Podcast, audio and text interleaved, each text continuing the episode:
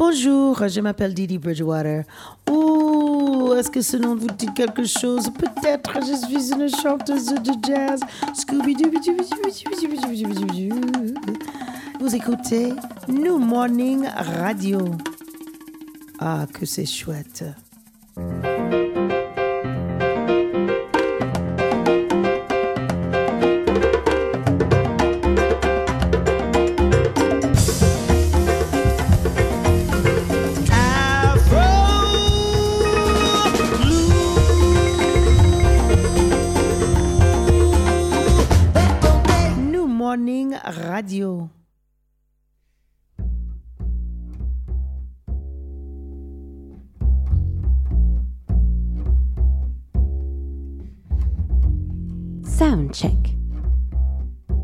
JP Mano.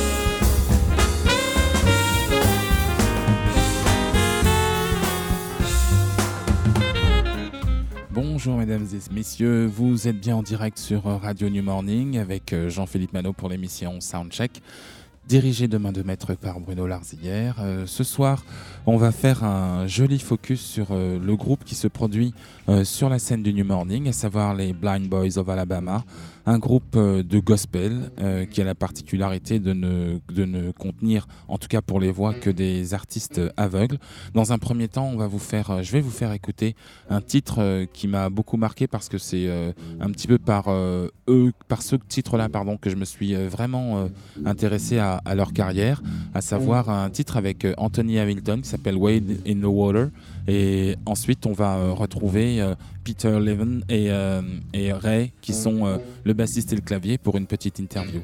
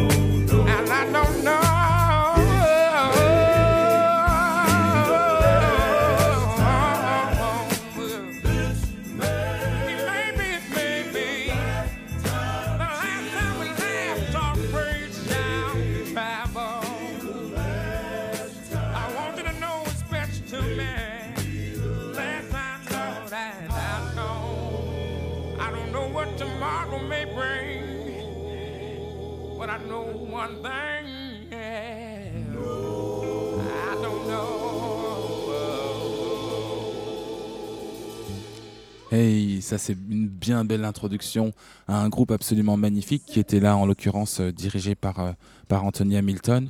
Ray, Peter, nice to meet you. Thank you for coming. Thanks for having us. Yeah, nice to be here. Nice to be here. Uh, Ray, we're singing a little bit uh, upon upon this. Could, could you do it a cappella right now? Yeah, man. Listen, this may be the last time. This may be the last time, children. This may, y'all, be the last time. May be the last time. I don't know, yo, yo. I don't know. Okay, thank you. Yeah, man. Well, uh, Ray and Peter, you are uh, two of uh, of a musician uh, playing with uh, with the blind boys. Uh, you as a uh, Peter as a, a keyboard player, and you as a bass player. Yes, sir. That's it. Yeah. Uh, well, how how did you m- met together with the blind boys? Is it something separate? Do you play already uh, both together? We actually, uh, we, uh, Ray and I, we met here in the group. We didn't know each other uh, prior. Um, uh, I, I met the Blind Boys originally through uh, our music director and guitar player Joey Williams, who also plays uh, with Robert Randolph in the Family Band, and so does Ray too. Um, so um, I met Joey when uh, the Blind Boys, um, uh, the cat that was doing playing keys on the gig at the time, uh, couldn't really commit, was busy. Um, so he introduced me to Joey, and we hit it off. Joey liked the way I played, and here I am 10 years later. Okay. Yeah. What about you? Um, I was actually in uh, hometown, Hopkins, South Carolina, and I got a chance to play a local gig, just playing around home, playing home gigs, and I p- got a chance to play with uh, Joey Williams, the MD of the Blind Boys, and um, it's from that night he said he would call me, and um, a month later, I've been rolling since then. you know, Okay, so this is a, a kind of adventure music provides. Um, well, uh, and uh, do you uh, do you have a, a, a gospel from from uh, um, uh, formation, basic formation, or do you come from another kind of music like funk or jazz or something? Go ahead, bro. Well, I come from a well, we could both come from different types of music. We play both different types of music, but I have a, a background in gospel, uh, you know, um, church and all of that kind of stuff. Grew up in church and uh, sang a lot in church and played a lot of church music, but um, it wasn't actually working out.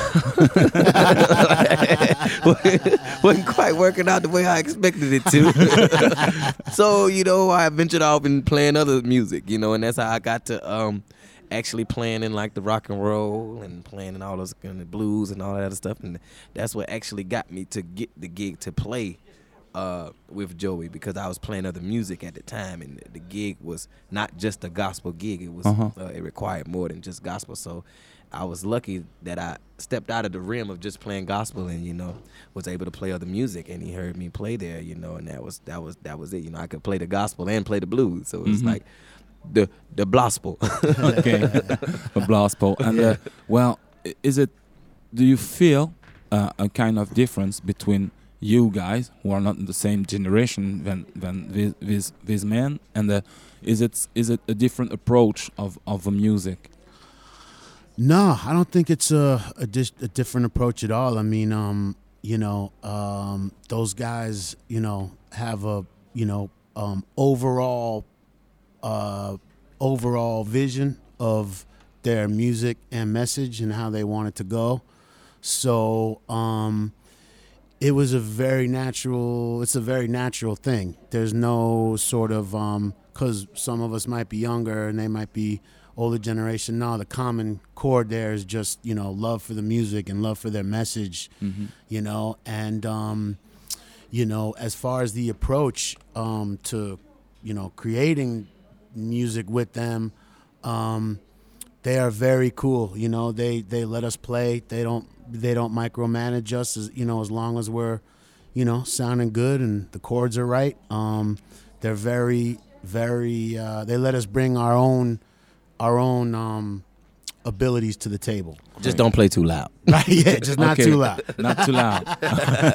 okay, okay. And and is it something uh, special? Because, uh, for example, uh, most of the time in, in the former or um, the, the old way to, to play and to play gospel, the keyboard was really important with the left hand. Yeah. You play the bass and the, right. the harmonics and, and the melody with the right hand. So now the bass is in it. And Right. and how is it? How do, how do you combine this? Uh, it's totally different, man. You know, from back in the day, it was just a main when they, you know, when Blind Boys first started, it was just maybe guitar. Yeah, you just know, Yeah. guitar. just guitar. They- They started in 30, 39. 40, yeah, 44, in really. 40s, but- in 44 40s, was- 44 uh, First gig. professionally, yeah, First first gig, gig, yeah. yeah, but First they didn't, gig. you know, really start traveling until it's like 45, 49 or something like that. But um, it was just a guitar player in the group then. And then as the years went by, they added, you know, drums started becoming a part of it, and then bass came apart, and it took the the work off of just the guitar player. So the guitar player didn't have to work so hard. It just the drummer accompanied him, and the bass player just falls in place. So is everything is really based in the quartet that they have. Everything is really based around the guitar player. You just accompany him, and you just um, you just follow him. Basically, you don't overplay him unless it's your solo time or something like that. Which we get solos over here with with the Blind Boys, with them doing different genres of music. But um, it's it's pretty much a, a revolved around as a guitar player in any quartet group. It revolves around your guitar player because that was the main in- instrument that started them out or started out the quartet period. So all the other instruments just kind of fall along in place and just kind of uh, accompany the guitar player. Thing is too though is that um, yeah, absolutely. But also, um, you know, incorporating things like bass and and um, you know uh, uh, other things like that um, enabled their sound to change a little bit and be more current, you know, Okay. um, and grow with the times a little bit. You know what I mean? So, um, what you were talking about, like, um, you know, the old, the old sort of sound, old sort of way. Um, yes, definitely. But the guys, you know, through their own volition, and and you know, Joey too, you know, sort of. Um, pushing it along a, a little bit is actually how I got in the band because they wanted to start accor- incorporating keys. Right. You know, um, before I joined, it was just two guitars and bass. That's right. But um, you know, they felt that they wanted a little bit more. Um, I wouldn't call it modern sound, Right. but just more rounded sound, maybe. Yeah, That's right. Um, so, um, so you know, their sound has grown as the times have, you know, has has changed and adapted how how the times have changed as well. You know. Uh, uh, I I don't really like to talk about that because it's uh, it's something. Uh, well, I, I'm uh, I'm blind when I listen to them. Right, right, right. That that means that uh, I listen to the records and I don't see them. That's right. Right. But what is the um, the pick of the difference between someone who, who can see you or and someone who feels you and translate these feelings throughout voices and musicians? Uh-huh. Well, I think that there, the difference between them and any other artist or anyone else or just something like that, because they when they started singing, they were already blind, so they were singing for the feeling. You know, so mm-hmm. t- even today, even with all the more the instruments that they have in there, they never change. Their singing style never changed. They just add, they're just adding us and more instruments to accompany the soul that they have and the feeling. Because you know, with you know, being blind, I can't speak on being blind, but you know, with them coming through the challenges that they have, singing is what brought them over through the years. so, with them being such great singers and, and, and putting in hard work like that, uh, just adding the music just accompanies it to it. But you know, you can't really do what they do or possess what they have unless you've been through what they've been through. Yeah, right. So you know, if you're not a blind guy, you can't really. You can't feel where they're coming from, you know, uh, uh, unless you're listening. You'll feel something in the music. You'll feel that there's a soulful thing there, but you don't really understand where they're singing from because they're singing from the fact that this is what makes them happy.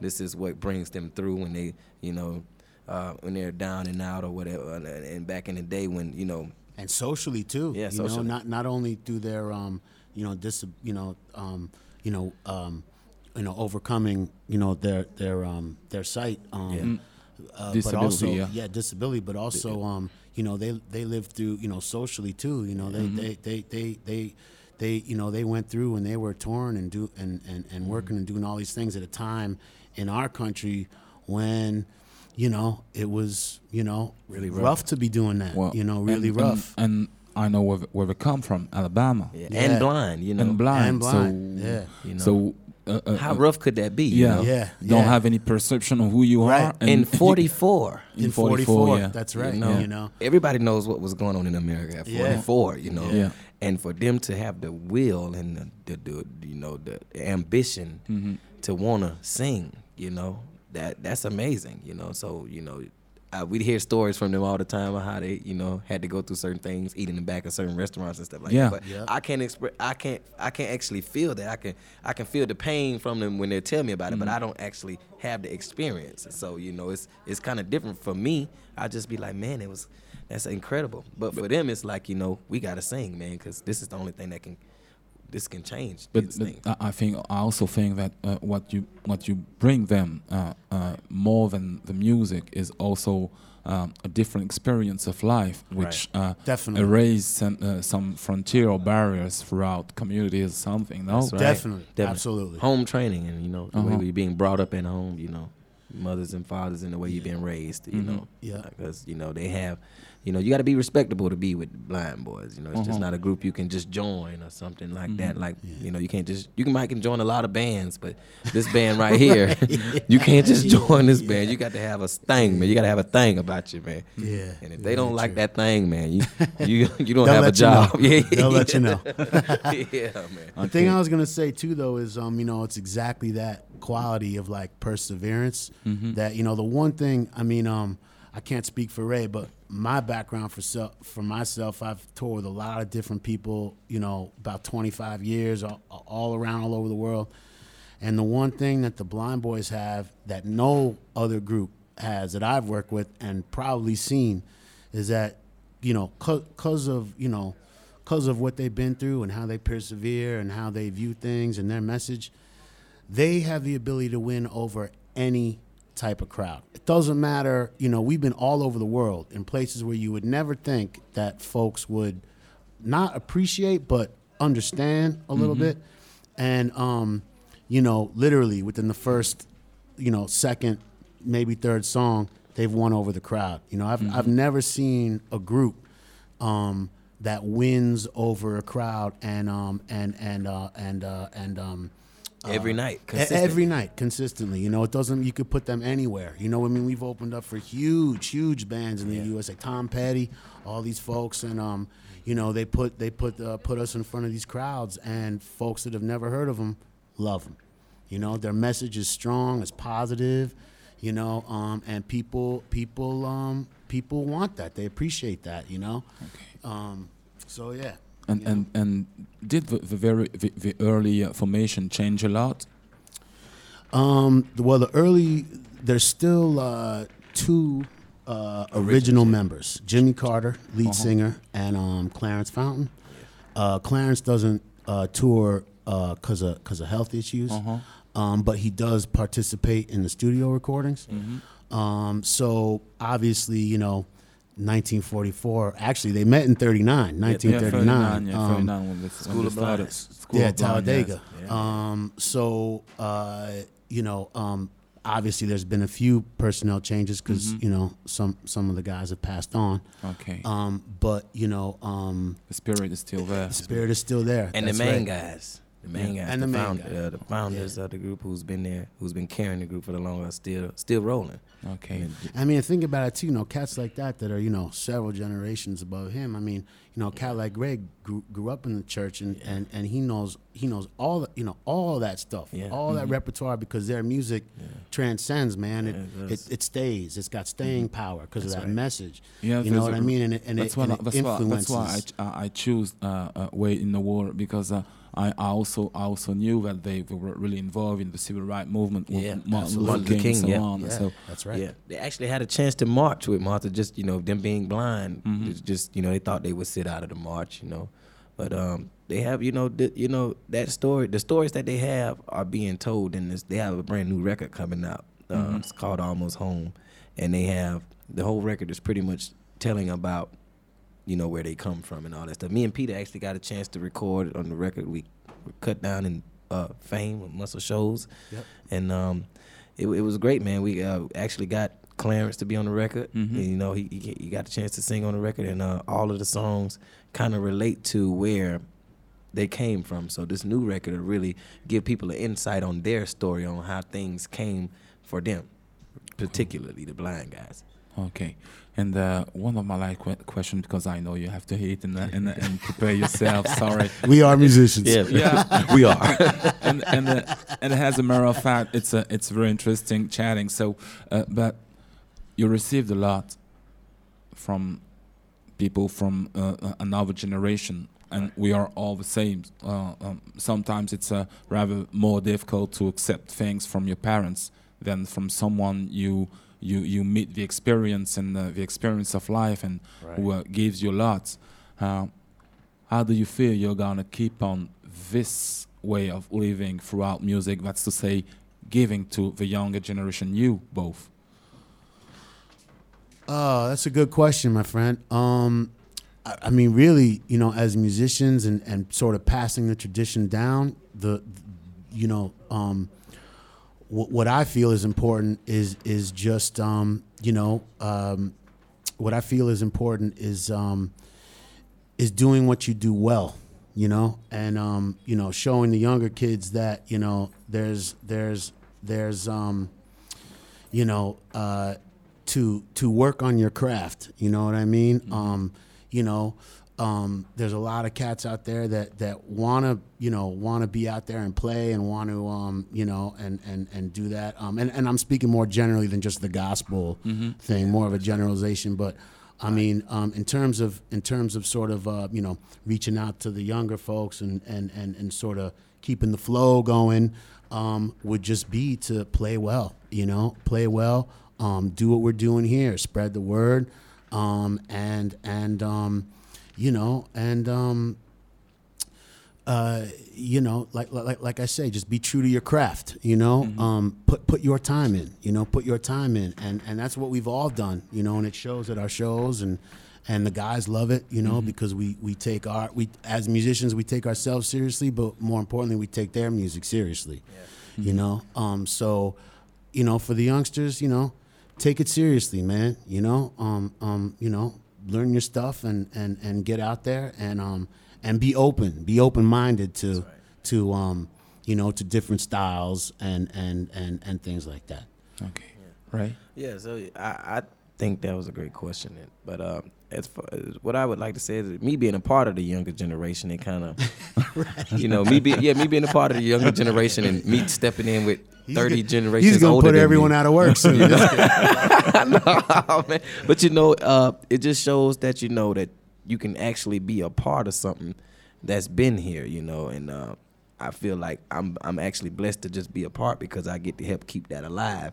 Like you know, I'm 27, so a lot of kids my age before I joined the group never actually paid attention to like the blind boys. Their grandmothers did, but they Right. never actually took it in and been like, you know, oh, I'm gonna listen to their songs or go Google them and YouTube them. But now mm-hmm. that I'm here, you know, and they see me posting it and playing it, and they're like, oh, he's with the Blind Boys. I never really, I saw him on TV one time, but I never really paid attention to it. Now they're mm-hmm. like, okay, let me go check this out. It's like, oh, he's young and he's with older guys, and then they get the message that the boys are representing too. So, Right. it, you know, it, it, it's it's universal thing. Like it, was just a blessing for me to be able to come in because it just not, it didn't just help bring a spark or nothing like that, but it, it brought a whole nother generation in too because a lot of the young kids these days are just want to listen to you know a lot of the other music. They're not really playing any older music, even Yeah. not just gospel. You know, they're not playing any Al Green anymore. They're not. soul, they're not yeah, listening that's to. right. You know, they're not listening to the Gregg Allmans. They're, they're not. They're not playing that stuff. But you know, for me to come in and be with the Blind Boys, that opens up a door to let them know that real music still exists. You know, Right. the people who really paved the way for these new artists Mm-hmm. today because they come in and they now and they get a they get on in a heartbeat. You know, Mm-hmm. these guys here work for years. You know, their work shouldn't be. It shouldn't just be like dropped and like nobody knows or nobody hears about these things and not not you know not just you know it is like James Brown and all these other guys you know they they paved the way for the ushers and the new guys so you know you know somebody has to step in and say, hey, this is what the substance is. This is where this stuff really comes from. And me being with the Blind Boys, with them being in the studio with Sam Cooke back in the day and uh, Aretha Franklin's and Stevie all- Wonder. Stevie Wonder, you know that that's that's huge because a lot of young folk didn't know that, but now me being a younger guy, this interview right here lets them mm. know like they really done some things. So you know, just having a younger guy like myself to be able to come in and vouch to the younger crowd and and let them see, you know, through social media and stuff like that because a lot of the older guys don't get a chance to get on the social media. Mm-hmm. But we put it out there and let them know yeah man we, we're here tonight. We're working tonight. Come out and see us. And then we have some young people come to the show and actually see us and they're like man I never saw this before, but right. it was something about this show. They don't know what it is, but it's just like, man, it was it was something, man. It was, I don't know. I love those guys. Great. Thank you. Thank you both, Peter and Ray. Thank you. And, Thank uh, you. Uh, I hope you enjoy the gig tonight. Yeah, man. Yeah, we, we will we, too. we- uh, I'll leave you by uh, playing uh, "People Get Ready." people of, get ready. of Blind Boys, uh, a, a song from uh, uh, Curtis Mayfield. Donc on, va laisser euh, euh, Ray et Peter euh, qui vont aller se préparer et on va écouter People Get Ready qui est une, reprise d'une chanson de, de Curtis Mayfield.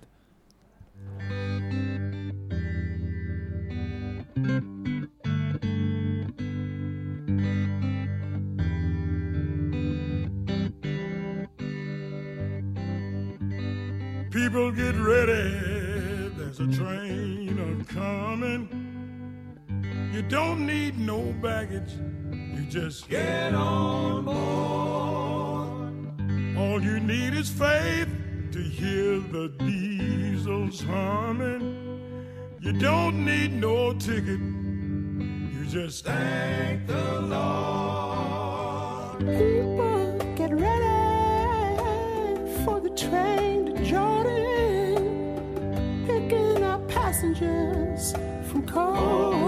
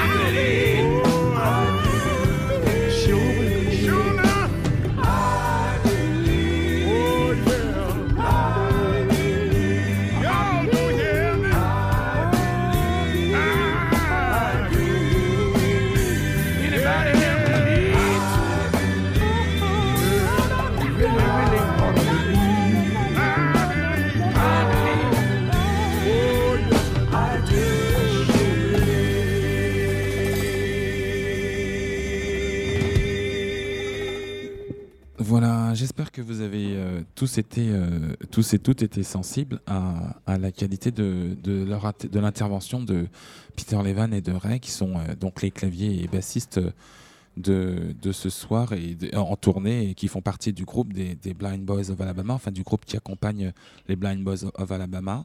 Euh, C'est un groupe qui, qui a commencé, euh, qui a commencé sa carrière en 1939 euh, dans un institut spécialisé euh, pour les jeunes aveugles noirs euh, d'Alabama. Et euh, ils ont commencé, ils avaient entre 8 et 9 ans. avec un nom de départ qui s'appelait The Happy Land euh, Ju- Jubilee Singers. Et ils chantaient euh, pour les camps d'entraînement des soldats pendant la Seconde Guerre mondiale. En fait, euh, comme l'ont rappelé euh, ces, deux, intervenants, euh, ils ont commencé leur carrière professionnelle en 1944 et ils ont, ils ont du coup euh, pu intégrer euh, une, tournée, euh, une tournée gospel. C'est un, un groupe donc, qui, a traversé, qui a traversé les années depuis la fin des, des années 30 euh, jusqu'à nos jours. Dans les années 50, c'est, le genre gospel et fait vraiment partie avec le doo-wop de, la, de, de la musique euh, phare euh, du, du, genre et qui est, euh, qui est une musique qui est très en vue euh, pour l'expression de, de artistique euh, afro-américaine. Et puis, euh, dans les années 60, ça va s'infléchir parce que euh, on va voir euh, l'émergence de la soul avec euh, des artistes euh, qui vont euh, euh, être un peu euh, transgressifs et qui vont euh, passer euh, du, euh, de la, du gospel euh, au blues, puis à la soul. On va d'abord euh, voir euh, ben, le, premier d'entre eux, enfin l'un des plus connus d'entre eux, c'est Monsieur Ray Charles, qui va être accompagné d'artistes comme Sam Cooke, bien évidemment, ou des gens qui sont tout aussi connus, mais qui ont une carrière un peu moins, un, peu moins en vue, comme des gens comme Solomon Burke. Et donc, dans les années 60, l'impact commercial de la soul va un petit peu éteindre euh, éteindre l'aura des, groupes de, gospel. Il n'en demeure pas moins que, euh, euh, les Blind Boys of Alabama vont rester fidèles à leur, style de, départ. Fidèles à une maxime qui, est très touchante. En anglais, je ne saurais pas la redire en anglais, mais en tout cas, je l'ai traduite pour moi en français. Et ça veut dire très clairement que l'important n'est pas ce que l'on ne peut pas faire, mais ce que l'on fait. Euh, C'était euh, surtout en, rapport avec, euh, avec leur infirmité, puisqu'ils sont, je le rappelle, euh, tous aveugles.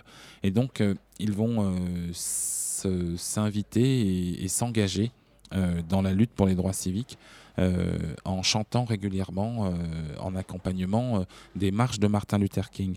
Euh, donc voilà, on, va avoir un, groupe qui va rester euh, euh, tout le temps euh, euh, en accord avec, euh, ses contemporains, avec une, bien évidemment pendant toutes les décennies, tout au long des décennies, quelque chose qui va progressivement, lentement, mais progressivement évoluer, qui va un petit peu séculariser avec l'arrivée, comme, euh, comme vous venez de l'entendre, euh, euh, d'un clavier et, euh, et- d'une basse, alors qu'au départ, ils étaient juste accompagnés à la guitare. Et euh, comme le dit euh, euh, tendrement, mais un petit peu euh, moqueur, euh, Peter, euh, avec... euh, euh, à, condition qu'il ne, qu'il ne joue pas trop fort.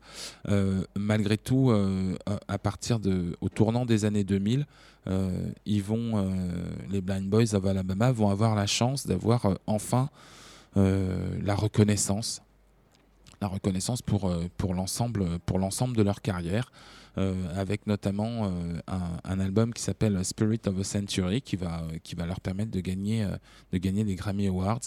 Euh, ils vont commencer aussi à chanter avec des, des artistes euh, beaucoup plus euh, beaucoup plus étoffés euh, au, en- au sens euh, de la, de la couverture qu'ils vont avoir au- par rapport à une audience. Pardon. Et donc, euh, ils, vont, euh, ils vont commencer à jouer avec des artistes comme Peter Gabriel. Et, et c'est là-dessus que je vais finir la- page.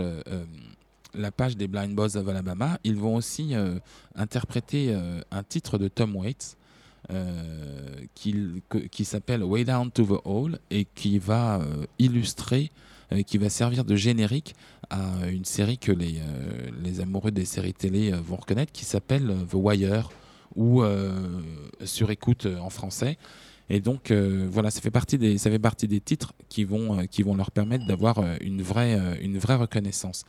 Bien évidemment, comme vous l'avez entendu aussi au début, euh, au début de, ce, de, de- de cette émission, euh, il va y avoir un- un- un- une, collaboration aussi avec euh, un artiste de renom que, j'ai eu la chance de voir plusieurs fois, qui s'appelle Anthony Hamilton, et qui, va, qui va vraiment donner à, ce, groupe une aura. comp- incomparable à celle qu'ils ont pu avoir dans les années précédentes. Voilà, on, va écouter Way Down to the Hall. Euh, vous êtes toujours sur euh, Radio New Morning avec DJ JP Mano, Bruno Larzillière à la direction artistique.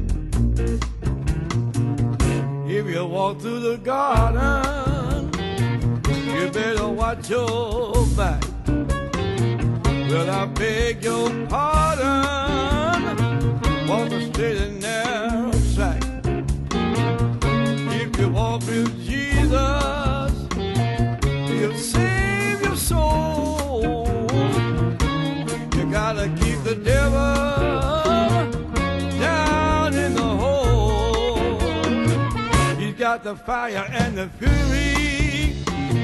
At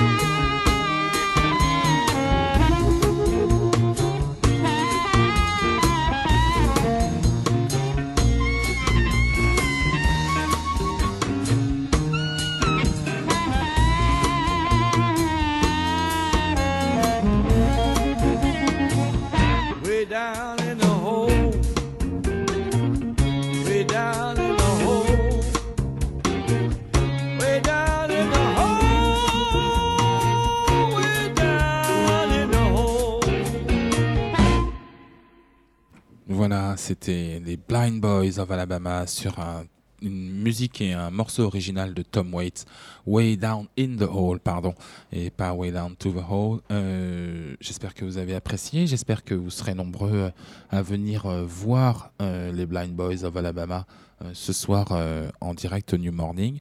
Il reste encore quelques places, j'ai l'impression, mais pas beaucoup, hein, c'est plutôt serré. Voilà. On revient euh, à, nos, petits, chanteurs euh, de, gospel. Euh, avant d'aller plus loin, je voulais quand même rappeler que le, gospel est, en fait le prolongement euh, de, la condition euh, de, la condition de ce qui a amené de ce qui a amené l'esclavage. Euh, le chant et le partage vocal euh, n'a été euh, n'a été possible que euh, par ce qu'on appelle euh, euh, les working songs et euh, à partir du moment où converti euh, pour les euh, pour les premiers euh, ce qu'on appelle les premiers natives américains donc la première génération d'afro-américains nés sur le sol américain euh, il y a eu euh, une, conversion religieuse euh, le, chant est devenu une, façon de de- s'élever et donc de, de donner, de montrer le meilleur de, de ses capacités pour honorer Dieu. Et c'est euh, euh, pour cette raison que euh, le, gospel va prendre une place extrêmement importante dans la communauté afro-américaine parce que les chansons ont toujours eu un double sens et que, enfin, certaines chansons, pardon, ont, souvent eu un double sens qui a permis à, cette communauté de supporter supporter l'insupportable, à savoir l'esclavage et tout ce qui en a découlé. Et, euh, euh, de, cette, euh, tendance gospel qui, a vu de tous les, plus grands chanteurs s'y initier parce que c'était quasiment c'était la première école du, chant pour la communauté afro-américaine. Il y a toute une série d'artistes qui ont euh, qui nous ont tous euh, touchés bouleversés émus. Euh, et euh, au, premier rang desquels euh, on dénombre en tout cas pour, euh, pour ce qui est des, des grandes voix des années, euh, des années 70 Denis Hathaway qui, euh, qui est euh, euh, pour moi euh, le plus grand mais, euh, mais, mais peut-être que d'autres auront d'autres idées mais Denis Hathaway qui, qui, est, qui est pour moi inclassable. Euh, Peebo Bryson euh, Stevie Wonder Charlie Wilson et un, dernier artiste euh, sur lequel j'aimerais euh, attirer l'attention qui s'appelle DJ Rogers de son vrai nom Dwayne Julius Rogers qui est considéré par la plupart des gens qui ont eu l'opportunité de travailler avec lui com- comme faisant partie des, cinq plus grands. C'est quelqu'un qui qu'on appellerait underrated aux États-Unis, c'est-à-dire que c'est quelqu'un qui n'est pas qui n'est pas assez connu pour, euh, pour, euh, au regard de, de, sa de son talent pardon, et de sa carrière. Et il fait partie aussi de ces rares artistes qui sont parvenus à allier euh, le, le gospel euh, dans son, avec ses racines les plus profondes et la musique, la musique euh, séculière, à savoir la musique euh, qu'on peut entendre à la radio, euh, qui est, euh, euh, qui est une musique dite plus pop, en tout cas plus populaire. Euh, et donc euh, le credo euh, de, de, DJ Rogers a toujours été de faire en sorte que sa musique, le message qu'il avait à faire, qu'il a à faire passer, puisqu'il est toujours vivant, et, et les, la façon dont il a besoin de, toucher les gens euh, avec ses mots euh, doit se faire à travers, euh, à, tra- à travers les, médias qui touchent le plus grand nombre. Et c'est la raison pour laquelle il a décidé de, se tourner vers une musique qui serait plus empreinte de soul, de funk, de gospel, de blues aussi. Et ça va lui permettre de, jouer avec les plus grands. Et notamment, on va commencer par un morceau a, qui, sur lequel il a été invité par ma- Madame Patrice Rushen, qui est une, euh, immense pianiste. euh, une immense pianiste euh, qui a commencé sa carrière dans les années 70, qui a été considérée très vite comme étant euh, euh, un Herbie Hancock au féminin, ce qui n'est pas, euh, pas une insulte en soi, euh, et, qui, euh, et qui a euh, pour, euh, pour fait d'armes euh, d'avoir euh, aidé à la formation de Prince euh, au clavier. Et euh, Prince qui était fou amoureux d'elle et écrit, qui lui a écrit une chanson qui s'appelle I Wanna Be All Over. Excusez du peu. Patrice Rushen, DJ Rogers.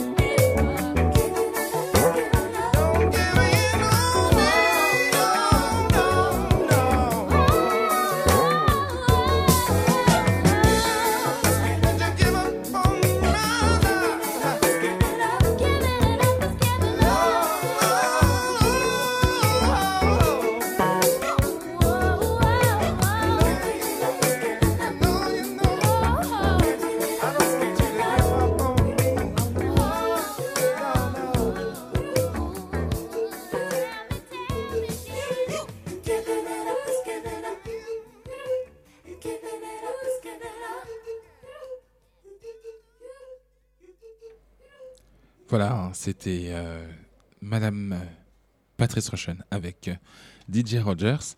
Voilà, donc DJ Rogers, c'est un artiste qui est, né à la fin des années 40, donc au moment où les Blind Boys of Alabama étaient, déjà, étaient déjà des artistes au, moins, au moins confirmés, en tout cas professionnels.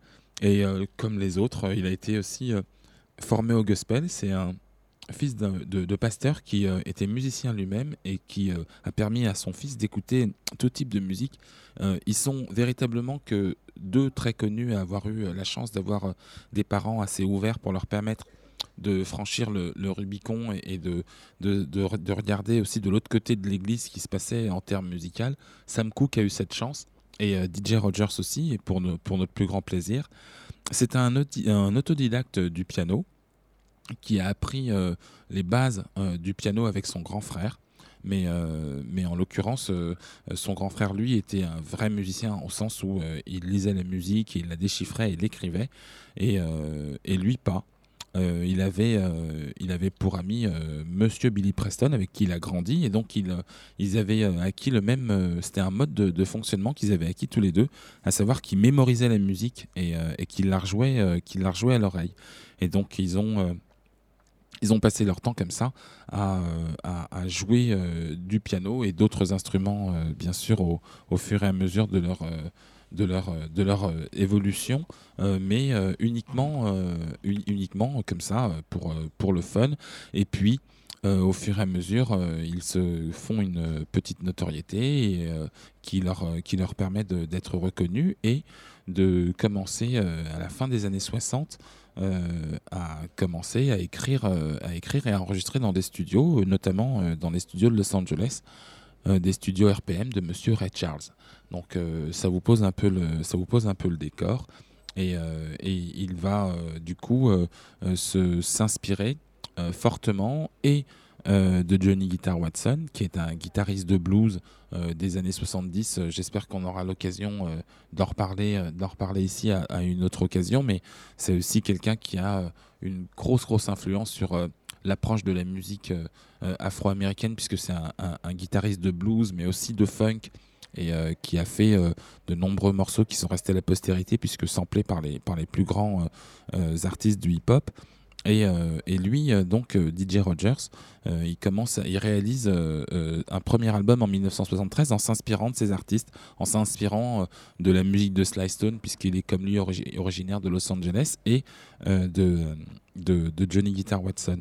Et, puis l'histoire veut que dans les, dans les studios dans lesquels, dans lesquels il travaille, il va non seulement produire l'album de la future femme du, euh, du boss de la, de, euh, du label Shelter pour lequel il, euh, pour lequel il travaille, qui s'appelle Mary McCreary, mais en plus, il va débuter avec un, un- groupe que, que vous connaissez tous pour, pour ceux qui sont très au fait de, de la musique un peu fun des années 80, qui s'appelle un groupe qui s'appelle Gap Band des frères Wilson. C'est lui qui va les faire débuter en les prenant dans ses cœurs et puis ensuite en travaillant sur leur premier album et en enregistrant un deuxième album avec eux, album qui ne sera euh, qui ne sera jamais euh, qui sortira jamais parce que euh, le, directeur artistique le directeur artistique qui aimait qui aimait beaucoup le travail de, DJ Rogers va être viré du label et donc le, patron lui a, refusé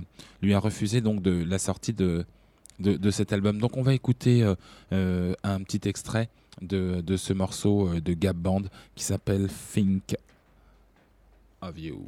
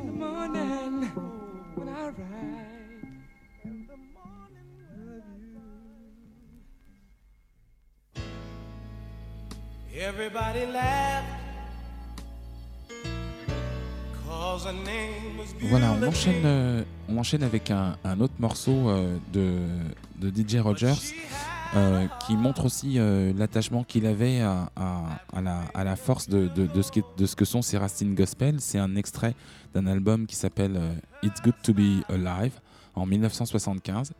Et euh, c'est euh, pour lui la façon de chanter la société était quelque chose de, très important. Et le morceau que vous entendez, c'est euh, un morceau qui s'appelle Boula, Jean et qui en fait est, une, est une chanson en l'honneur d'une ancienne copine de classe qui avait été brûlée et défigurée par les flammes et qui, et qui faisait preuve d'une grande joie de vivre et ça l'avait toujours marqué. Et donc du coup, euh, quand il a été euh, adulte et en capacité de le traduire avec des notes, eh ben, il en a fait ce morceau absolument magnifique sur lequel je vais euh, vous laisser et sur lequel Bruno euh, Larzière et moi-même allons vous laisser parce que parce qu'il est temps de, laisser la place au concert. Je vous remercie pour, pour votre attention. Je vous souhaite une très bonne soirée, un excellent week-end. Vous étiez bien avec DJ JP Mano sur euh, l'émission Soundcheck de la radio du New Morning. Je vous embrasse tous et à très très très bientôt. Bye bye.